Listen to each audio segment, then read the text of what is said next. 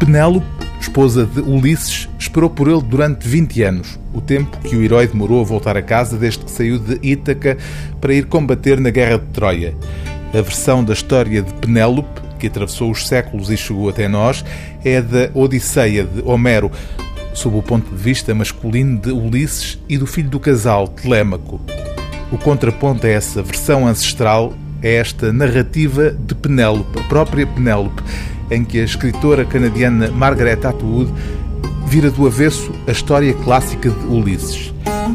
Em A Odisseia de Penélope, assim se chama este romance, a voz da filha de Ícaro faz-se ouvir para denunciar o trapaceiro que foi afinal Ulisses e para esconjurar a memória da atroz condenação à morte das suas doze servas, acusadas de terem dormido com os pretendentes de Penélope.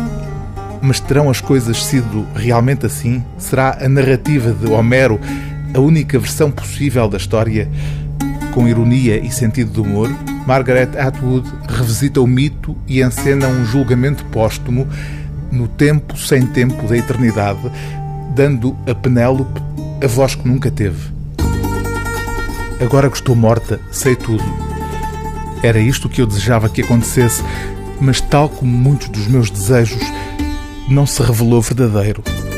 Tenho apenas acesso a meia dúzia de factos de pouca monta que dantes ignorava. Será desnecessário dizer que a morte é um preço demasiado alto a pagar apenas para satisfazer a curiosidade. Desde que morri, desde que adquiri este estado desossado, deslabiado, despeitado, soube de certas coisas que preferiria nunca ter sabido, como quando se escuta às portas ou se abrem cartas alheias. Acham que gostariam de ler os pensamentos dos outros? É melhor pensarem duas vezes. O livro do dia TSF é A Odisseia de Penélope, de Margaret Atwood, tradução de Paula Reis, edição Elsinore.